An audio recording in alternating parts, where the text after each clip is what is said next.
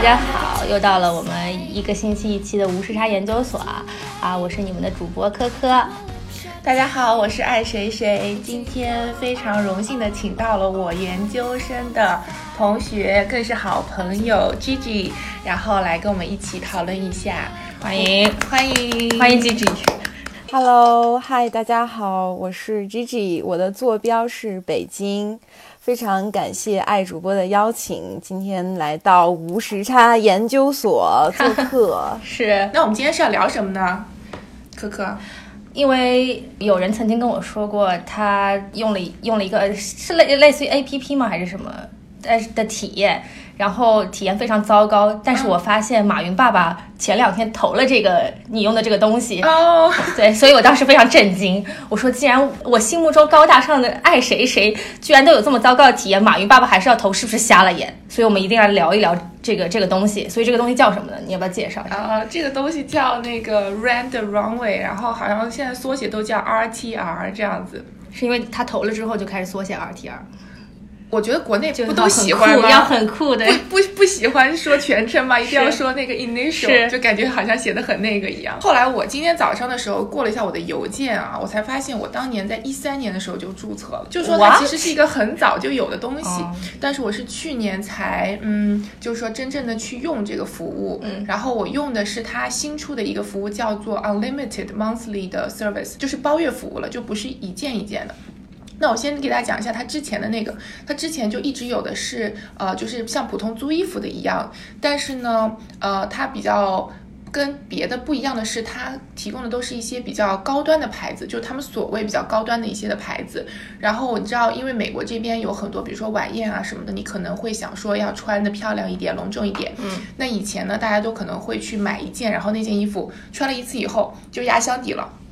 再也就是不见天日。但是那是你，啊，对对对。但我觉得，就是如果说你这件衣服就被疯狂的拍照，呃，哦那个 Gigi，你记不记得我们在 Brandeis 的时候，不也每年有一次那个像类似对吧？Bomb，对对对哦对对对，Plum，不不，我都不知道那个什么鬼。有一个每个学期好像是有两次，还是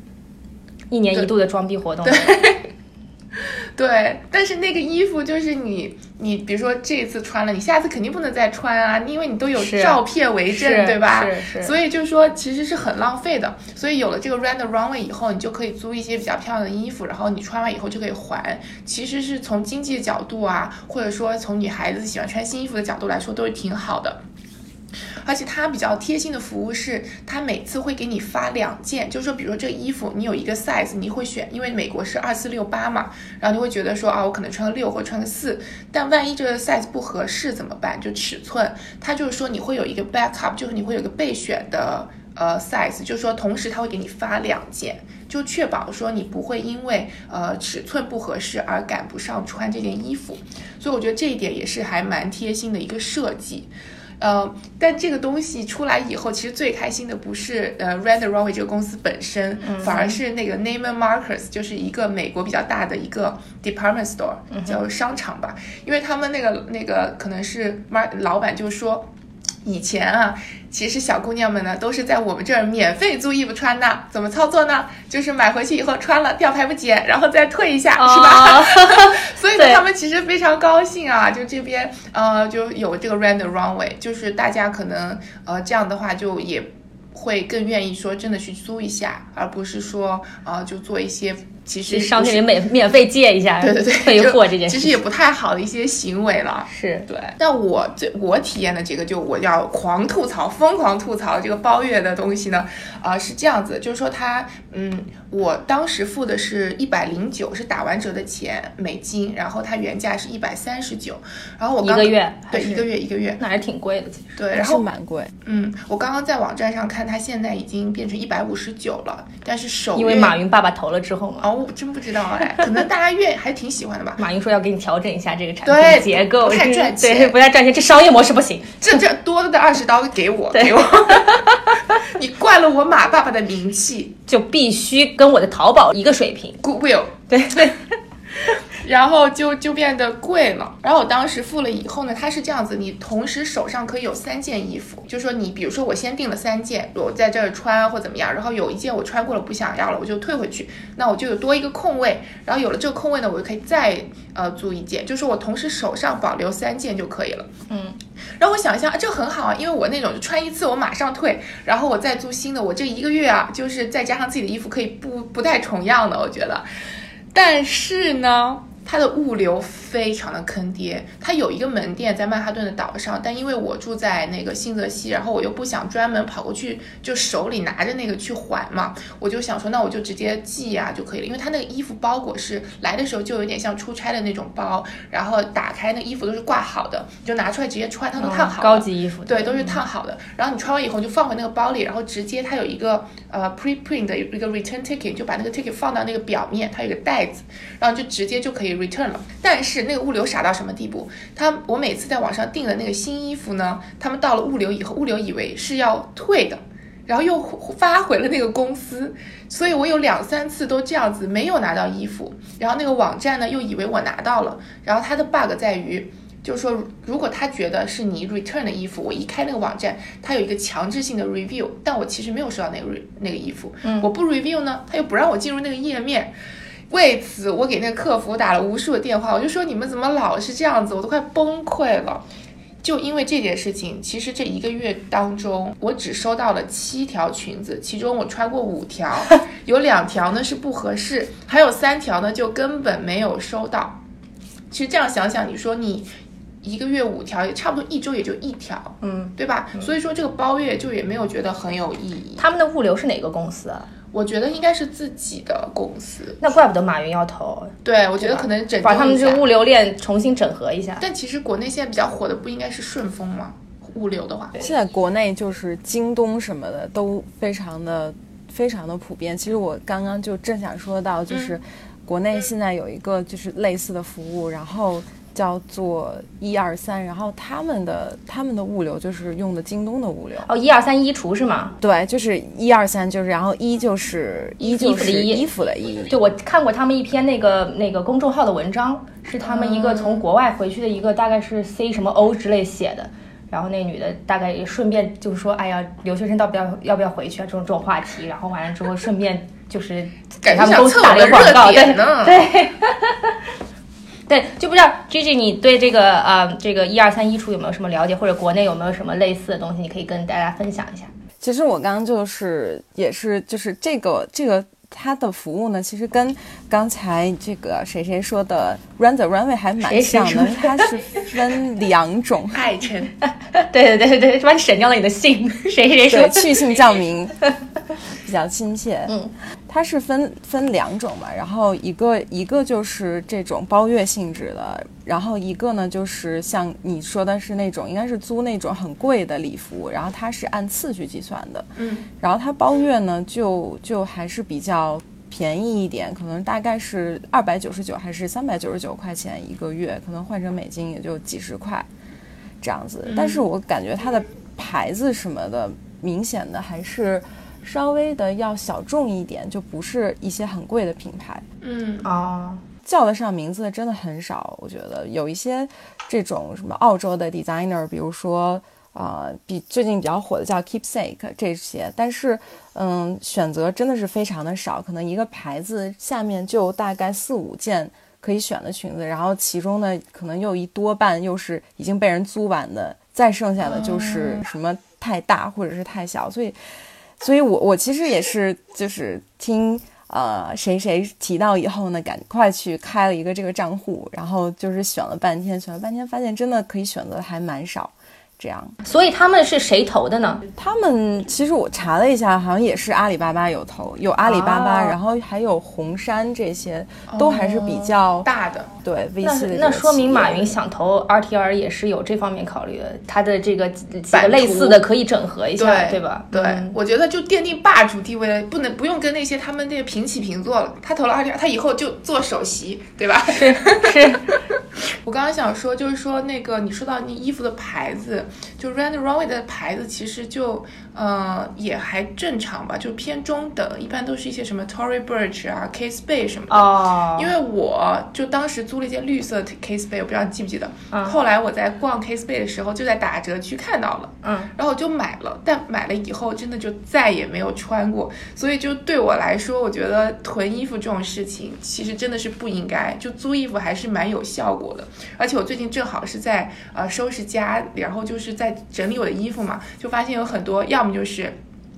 不知道怎么搭配，没有穿过，然后要么就是连吊牌都没有剪，就是那种很多很废的东西。现在想想，其实是呃资源浪费嘛。然后如果说这个东西，这个租衣服能够变得更成熟的话，其实也是一件挺好的事情。呃，像我这种花花肠子很多的人的话，就就很适合用。对对对，嗯、我觉得还不错啦。嗯，那 Gigi，你觉得你有这个需求吗？对，其实我想说，对我觉得试了一下嘛，我觉得比如说像谁谁这个，就它上面它上面这些牌子都你还是蛮蛮喜欢，或者平常穿的还蛮多的。比如说我记得你你还很喜欢这个 Bay 的这个牌子，然后对对对对对很少女心的品牌，如果你这平时穿很多的话，应该还是会很有用。然后，但是我觉得就是像一二三这种呢，我可能，嗯，我觉得我可能会试一下，但是未必之后会一直坚持体验吧，因为它上面就是真的这些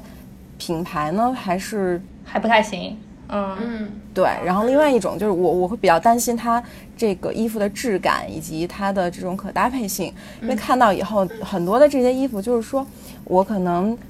不太是自己的风格的衣服，我可能嗯买的时候不会去买，甚至连试的时候也不太会想去试，所以真的是就是嗯选择还蛮少的，对对，那他们所以他们是没有 Bay 的这些牌子的是吗？应该没有吧？它基本上都没有，它基本上都是一些我我自己都没有听说过的。比较熟的就是 Zara，但是哦哦，Zara 还可以租。对呀、我觉得 Zara 真的就直接买了就好。对呀、它的受众到底是哪个群体？可能就是说，对它的 target 市场是什么？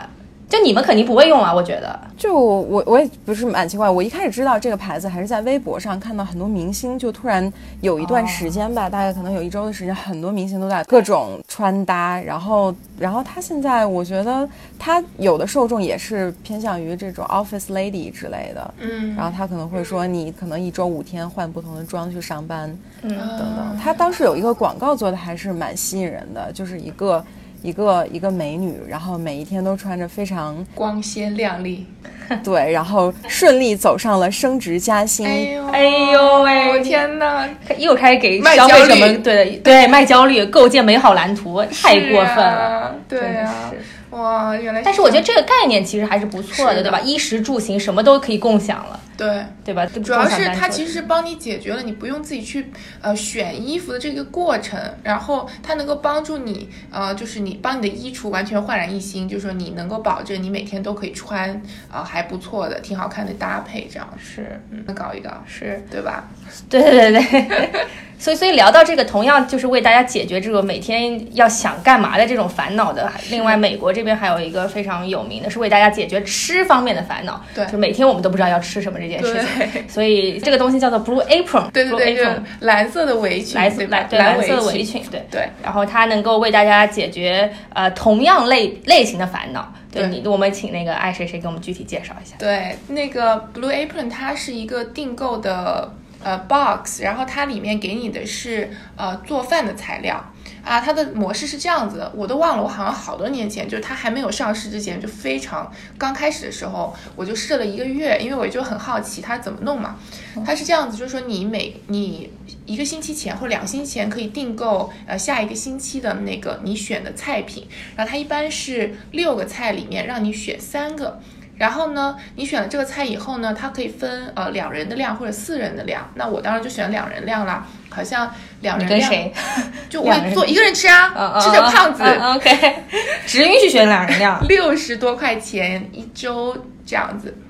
然后他会把这三道菜的所有的材料，包括调料，都给你配好，用一个单独的每一样都用单独的小包装包好，放在一个能够就是那种恒温的那种冰盒子里面一个，然后再放在纸箱子里快递给你，然后只要你当天之内去把它拿来放到冰箱里就可以了，因为它会寄到你你的 apartment 嘛。拆开了以后，首先很惊艳的是包的非常好，每样都很干净，而且我当时记得是有鱼，有一个牛肉，还有一个日式的什么。呃，拉面什么的，就是三样东西。然后那牛肉也是单独包装，然后外面还有一些冰袋包好，然后你就直接放到冰柜里这样子。它的菜品呢，基本是偏呃西式的或者是一些 fusion。然后因为那个拉面就有点 Asian fusion，因为它还放了一个柚子酱，然后是那种很小很小一点点。就我不知道大家有没有印象，就国内那种寿司外卖那个酱油，有点像小鱼的那种塑料包装的那种。对，然后它那个柚子酱就是那种盒那个小包装，然后。就全都配得很好，包括就一根葱啊，或者是甚至是你要放的盐，它都会按照那个量放好。然后给你放到那个盒子里，所以说对我来说，像特别是那种做饭新手就觉得很重要。然后它会配一个非常漂亮印好的卡纸，上面告诉你每一步怎么做，都是照片配文文字。所以我需要做的就是按照它的指示把这个包装打开，然后怎么样怎么样，然后煮多少分钟或者什么的，就是操作起来非常简单。因为我真的是不太会做饭，但那三样我做下来完全没有问题，而且是好吃的。因为我觉得做饭新手问题就在于你不知道你要放多少调料，是，而且你不知道怎么搭配。因为那个厨师就说：“哎呀，差了点这个味，然后就加了一点莫名其妙调料就好了。”我想说，我怎我怎么可能知道？我不知道啊，但他都配好了，少许 少许，少许的精髓在哪里？对，你要把握住少许。对对对，就是我如果别人跟我说什么放什么少许，我就会翻个白眼。对我不会少许，OK？你要告诉我多少多少，但这个就很方便，然后我就。做的也还挺成功的，嗯，我觉得还真的不错。但后来就是后来出了很多类似的 box，我觉得这个模式应该就是因为它够成功，所以就是可复制性多人在抄这个。对对，而且你本身食材的要求也是很高的。对哦，他们很注重他们的食材，首先一定要是什么 local farm 嘛，就是当地的那个农场。对，然后还有就是，呃，要求就是说他们那个没有任何的添加啊什么的。对。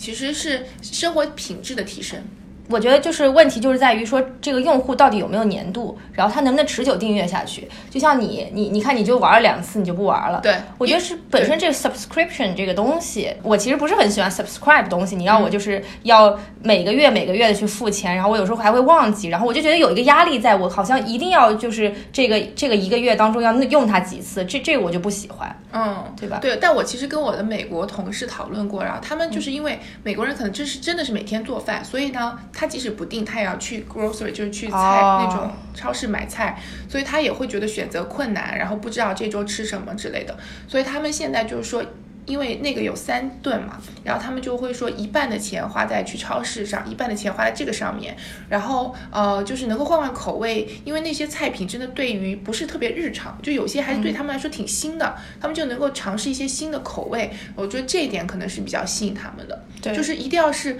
呃平时做饭的人才会觉得这个好用，像我这种完全是为了尝试一下这种新的服务的话，就不会有任何的粘度，就是。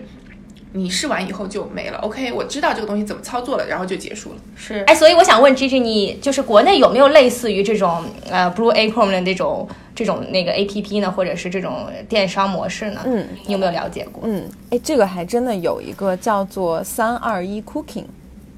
哎，今天这个都是数字，真的是很有趣，都是名字，怎怎么回事？怎么都是数字版？他们其实那它是什么样的一个模式呢？它它其实我自己是没有定定过啦，不过感觉跟这个刚刚说的这个 Blue Apron 还是蛮像的一个东西。它就是会有一个每周会有一个菜谱吧，然后它会把这个菜谱里面具体每一样东西给你打好包，然后把你把这些需要用的调料。材料之类的给你寄过去，然后也是只要根据它的这个一步一步的步骤来做。当年我还在很小的时候呢，我们家那边不知道为什么首开先河有类似的竞菜市场，你知道吗？然后我妈作为一代懒人啊，不能不能这么说，我妈对我妈作为一代不会煮饭的呃家优秀主妇，优秀对对对优秀上班女性啊上班女性优秀上班女性，她就订阅了那个竞菜市场，所以那个竞菜就是每天帮你所有菜都配好，然后切好洗干。干净，然后它一个一个袋子，反正当时一个塑料袋包装好了之后，就挂在你家门把手上。然后你回家之后就可以把它拿出来，把它直接扔到锅里炒就可以了。但这个其实有问题，如果说天气很热，在外面放了一两个小时，其实也不太行哎。对，就是可能只是冬天那段时间会比较好。嗯，对对，我我记得我很小的时候就在超市里，他们就有那种像一盒饭一样，但是是包好的，然后拿塑料保鲜膜包好，然后都是切好的那种。就你回你在超市买了以后，你拿回家就直接炒。哦，对，说到这个，所以 Blue Apron 它现在开始做线下了，它不只不仅仅只局限于线上。他开始走进超市了，开始卖这个东西。对，所以就是说，其实超市这一块还是很大的，线下其实也可以。对对对。但是，但是 Gigi，你觉得就是说，这种类似的商业模式在中国可不可能有它的市场？就是说，像你们这种呃上班族，平时有没有这这种类似的需求呢？会做饭吗？会做饭吗？对。其实我觉得还是挺有市场的，因为。就是像刚才说的，可能你如果订阅这个呢，你可能会更注重于一个做饭的一个体验，有可能是你需要，嗯，比如说你需要在家里面请一些朋友来吃饭，或者是嗯，你就是想来体验一下这个做菜的这个呃娱乐的效娱乐的这个感觉，然后你又不想失败，所以呢就会订阅一些这些食材包，但是。从我个人来讲啦，我自己呢，可能还是百度外卖的忠实用户多一些，对吧？对吧？对吧？对，国内这么多外卖品牌，是啊，我就说一一个东西送上来是洗干净的，你自己还要再炒一下，和一个东西已经烧好了送到你家来，你选哪个？热的，对对，我当然选那个烧好的，而且我不相信自己的手艺，是国内的做的都好吃啊，我觉得在这边可能有这个需求。我觉得偶尔你请朋友吃个饭的时候，可能需要这个需求，就是你自己不想买那么多食。材，然后他都给你包装好。对，但你不会是订阅，你就会去超市里买洗好的、切好的。对对。而且说到订阅这个事情，你觉得国内人到底有没有这个订阅的习惯呢？我觉得订阅，我觉得就是，我觉得还是从个人来讲吧。就是说，如果真的是要我去花，就是订阅一个月的一个东西，我觉得这个 commitment 还是很强大的。所以，其实我更倾向于就是说按次来订阅。其实现在很多。嗯，比如说我很喜欢的有一个沙拉的订阅，它就是一次，呃，叫做甜心沙拉，甜心摇滚沙拉。然后它呢是一次可以最多可以订阅午餐，然后这样呢你至少还可以，嗯，大概呢就安排一下。我觉得如果是让我一次去订阅一个月的这种这种服务的话，我可能会觉得啊，这个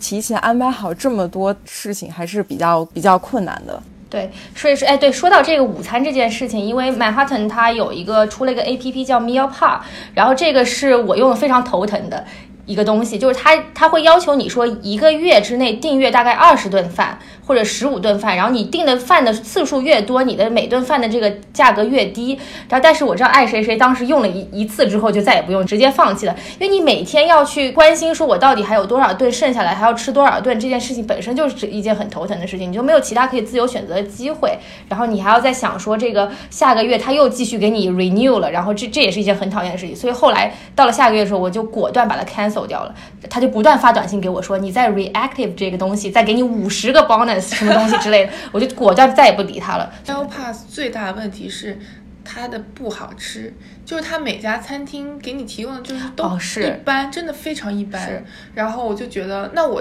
一顿饭其实对我来说真的很重要，特别是工作的午餐，因为就是我会觉得是 take a break，就是我要休息一下，然后跟啊朋友或者怎么样吃一下。就是虽然是很快的一个饭，可能就半个小时或怎么样，但我还想说吃的稍微自己喜欢的东西。对，然后那个就不太行。对，但是我觉得这个商业模式也是挺 creative 的，就是它是把就是曼哈顿每个地区所有的这个餐馆。就是愿意参加参与其中的餐馆都集合起来做到一个 A P P 上，然后他们每天会出一款特定的一个给这个 A P P 的一款餐食，你前一天晚上可以检索，然后订阅你附近的，就是预定了之后第二天去 pick up。但是就是问题就像你说的一样，它那个上面不好吃，嗯，对吧？对，但它非常便宜吧，每顿饭可能平均下来就六七块钱。对，所以对吃不这么在乎的人其实是可以的。是是是，我觉得其实他这个完全能够达到，是因为首先他提前一天就知道他要做的量，然后他要做的款式，所以说他没有食材的浪费，他就买这么多，他就做这么多，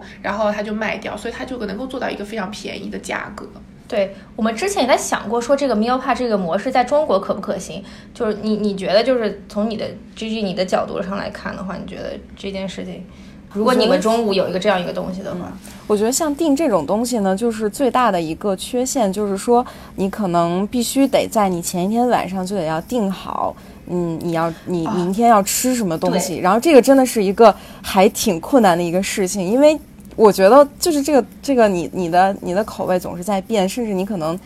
中午就突然很想吃一个一个东西，对，而且是对，而且有的时候我觉得在国内，这是傲娇小公主爱谁谁说的一句话。傲娇她说我非常讨厌，前一天我就知道我第二天中午要吃什么，非常可以理解。对，而而且有的时候就是中午呢，大家会经常一起约个午饭什么的，然后很有的时候你可能就非常想出去走走，然后这个时候你又不得已又提前一天已经定好了你的你的餐点，然后这个时候就会很尴尬，所以所以有些模式美国。还还真的不能照搬回中国。你像，就像他刚刚说，这个中国是有午休的嘛？对。那像我们这边，就大家在 desk 上吃一下就可以了。所以就可以，就是说你自己一个人去 pick up 一个东西，然后默默把它吃掉。对，对吧？对着电脑敲着 Excel。对。但我觉得国内应该还是有引成功引进一些不错的吧。就好像 Gigi，你之前是不是提到有一个美妆的呃 subscription box 还不错？但这个我想说的，它其实是美国的，嗯，我之前了解过的一个美国的那个叫做 Glossy Box，它其实，嗯，也是我很多年以前，然后还在美国读书的时候关注到的一个一个一种订阅式的礼品盒，然后当时呢。也是因为在那个时候有一段时间真的是疯狂的迷恋美妆，然后包括护肤啊、彩妆啊等等，就会非常想把每个品牌的各种热门的东西都试用过来。然后我知道这个这个 box 是因为当时在一个美妆的论坛上面，然后当时大家就提到就是说，嗯，这个 box 好像这个月呢有一个有一个这种限量版的 box，它是那个很有名的很贵那个牌子 La Prairie 的。然后可能大概四十刀吧，然后就是你可以收到很多一些非常好用的精华面霜什么的。然后我当时就去看了一下，但是我看的时候就已经晚了，所以就是因为它就是 sold out，然后很多人就十个、二十个这样的买，所以当时呢就已经卖光了。不过我后来就了解了一下，它这个牌子，它这个。方式呢，就是你可能交给他一个二十美金的一个月费，然后之后他每个月会给你送过来一个非常神秘的礼盒，然后打开以后呢，是一些特别的东西吧，就是很多包括彩妆啊，也是有一些这个护肤的产品在。然后我看了一下，比如说他上个月的这个 box 里面呢，就是有有面膜，然后呢有一个呃就是唇膏的一个笔。然后还有一些就是比如说修眉用的小镊子之类的东西，反正就是，就是你如果是第一次买的话，你可能觉得嗯很神奇，但是就感觉一半的东西都是已经有或者是你不太需要的一些东西，对，鸡肋，对，就是有一点这种感觉，对。然后我当时其实也是有。观望过一段时间吧，主要还是因为它的这个牌子品牌网站的品牌还是比较丰富的，比如说有一些嗯开价上面比较好的，什么 Hourglass 或者是 By Terry 之类的，然后还有这个，这个都算高端品牌了，是吧？那那还是比较有吸引力的，什么？我说这么杂杂我没听过。弱爆是 Hourglass by Terry 很高端，非常高端。就但它对它还是在就是在丝芙兰都还是有有卖的这种比较有名气的，对对对。然后呢，也有一些比较就是就像这种专柜的品牌，然后所以就其实感觉各个产品线都还是有一些有吸引力的啦。然后但是呢，最终我当时没有就是没有定啦，最后还是因为。想了一下，因为当时可能在美国真的是小样给的都是十分的慷慨，因为就是说它这个美妆盒子送过来以后，你基基本上都是一个试用装的一个大小，然后对，然后但是你你在美国就知道，如果你每次去丝芙兰买或者是去一个专柜买，它真的就是抓一把小样这样丢给你。所以就不会有一个特别大的兴趣，专门去花钱再去买一些小样。怪不得它价格这么低，说不定它成本也没有多少，它只是去可能有一些渠道可以拿到这些小样，对吧？对，我觉得就是厂商那边都会给他们，比如说，呃，他们就是有可能是非常火的产品，但他们会生产的更多，所以也会导致他们有更多的存货。是。然后正好给他们试用一下嘛。如果你像你这种客户觉得用的好的话，你会去买正价产品，对吧对对，其实是打广告吧，感觉是双赢的一个，商业，这还不。错，这个这个想法。对，但我觉得其实你要抓对受众，就受众是那种愿意尝试各种产品的人的话就可以。但是我觉得像我这种比较 已经尝试过各种 产品了不不不不不，这个事儿很多的人，就是你知道对牌子这件事情非常的有执着。就我就不是那种非常 open minded 的，愿意说这个牌子我也试一下，那个牌子我也试一下，就就没有。哦对，所以是如如果有一些就是真的是对美妆很很愿意尝试新的东西，然后或者说对每一季流行什么，呃，就是比较敏感的话，他可能会愿意订这些，因为可能会呃送一些当季比较流行的东西。对，对，因为你知道每每一季都有不一样的颜色啊什么的眼影，我觉得我不可能 follow 啊，永远不可能追随这个脚步。但如果你是这样的人的话，就定美妆 box 可能还是一个不错的选择。是的，所以国内是没有类似产品的，是吗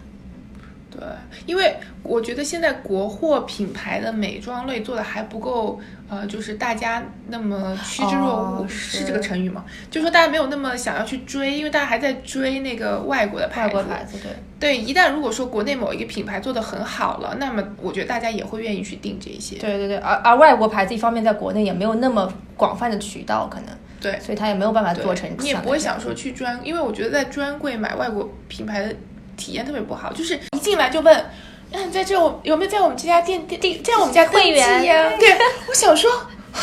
老娘不屑于买，好吧，真的，就觉得你没有登记，他都不想来，就是招待你，对，对啊。然后我我只是路过，真的是纯路过，不要这样对我。是是，刚刚说到这个订阅的服务，我突然想到之前呢，我自己还试验过一个花的订阅，叫做 Flower Plus，然后中文呢是叫做花家。嗯，它这个因为当时呢是因为正好过母亲节，然后我就给我妈订了一个月的这个服务，所以它其实，呃，我个人感觉用下来以后呢，它最方便的一点呢，就是说它一个月你可以订四次，然后这四次呢，每一次你都可以再单独的修改配送的时间和配送的地址，所以用起来就是十分的方便。然后它这个服务其实当时最吸引我的一点呢，就是它会送你一个呃花瓶，然后这个花瓶是一个非常 Instagram 风格的一个花瓶，所以就是非常的好看，就是拍照起来也非常好看。这个是在国内吗？呃，是是在在国内吗是在国内，哦对。然后它应该是在几大城市吧，主要还是这些就是人口比较大的，比如说北京啊、上嗯海呀、然后这些的大的城市。所以，总之给我的感觉就是说，这种订阅式的服务呢，还是在国内这种呃，尤其这种订阅这种新鲜的。比如说鲜花啊，或者是食材呀、在这种国内的非物流非常便利的情况下呢，嗯、配送起来还是比较比较容易的。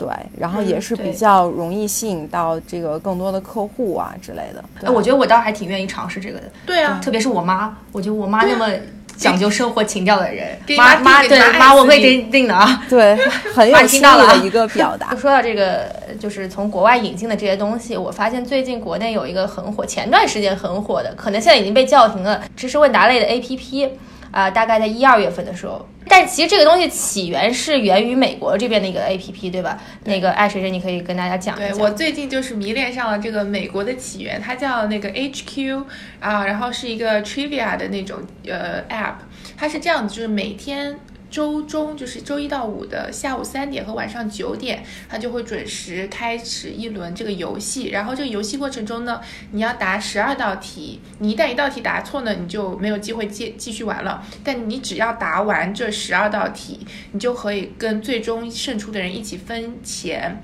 然后他们是呃两千五百美金，就每一场都是两千五百美金，对，哦所以他们其实真的是放了很多钱。你想一下，每天五千块，是，对啊，就是是很多钱。所以这个商业模式其实很奇怪的，就是他的这个钱哪儿来？就只能靠背后的投广告，或者是有我玩到现在没有看到过广告，哦，没有看到过广告，没有广告，而且你玩这个游戏也不用交钱。不用交钱啊。对啊，就纯赚钱那。但是因为一般平时题目可能很简单啦，然后最后可能会有一百个人左右，他们一般都是从一个 million、就一百万人开始玩，嗯达到第二第十二道题结束，大概大概有一百个人能够答对，然后大概一百个人分这两千五百块钱，就是你也分不到太多钱吧。但是就是这个你每天玩每天玩还是挺有意思的。那就用户活跃度和引流的目的，其实比它更它有 revenue 或者是有 profit 更重要。有那这是互联网的思维。对，就是 data 什么的。对而且重点是它的，它会有一个就是在线的主持人，非常搞笑，而且他们就是 他本身就是一个就是脱口秀，就是 stand up comedy 的那种啊 comedian，、comedian 然后然后就觉得很好笑，他会不停的讲笑话，然后觉得就算我不答题，我就在光看，因为我经常答错，然后 光看那个也很好笑。然后他的题目真的题库太广了，而且就是非常的 random 的一些题目，有些我可能真的是因为英文的原因，我也没有办法明白。就他可能给三个选项，每一个词我都不认识，没有办法，回答。或者是他们历史问题。说到互联网思维，其实我们 podcast 也是互联网思维，对吧？我们没有在乎 revenue 和 profits，我们就是在引流客户，对吧？我们做内容为王，我们是做内容的，我对们就做内容，就是实打实的知识，你们足不出户就可以知道。看遍世界。对，所以我觉得今天很开心啊，请到那个远在北京的 Gigi 来给我们做这场连线。我们也了解了各种美国比较火的这种商业模式，也探讨了一下他们在中国这个可能性。然后，对，然后那个 Gigi 也跟我们分享了一下中国的这些情况。呃，但是我想说的一点是，就是以上这些商家麻烦跑到我们这里来交一下这个广告费好吗？吐槽不要找我们，对，好的不要找我们，然后介绍到的觉得好的麻烦交一下广告费。对。非常感谢 G G 连线，然后谢谢呃，我们应该会再请你来的，因为我知道你有很多别的方面的故事可以跟我们分享，所以先跟大家预告一下啊、如果大家喜欢 G G 的话呢，一定要给我们留言，然后告诉我们，而且我们一定会保证那个内容一定会是非常丰富有意思。对对谢谢大家，也也欢迎各位朋友来跟我们来探讨商业模式。对对对对对，好啦，那今天差不多啦，嗯，拜拜拜拜。Living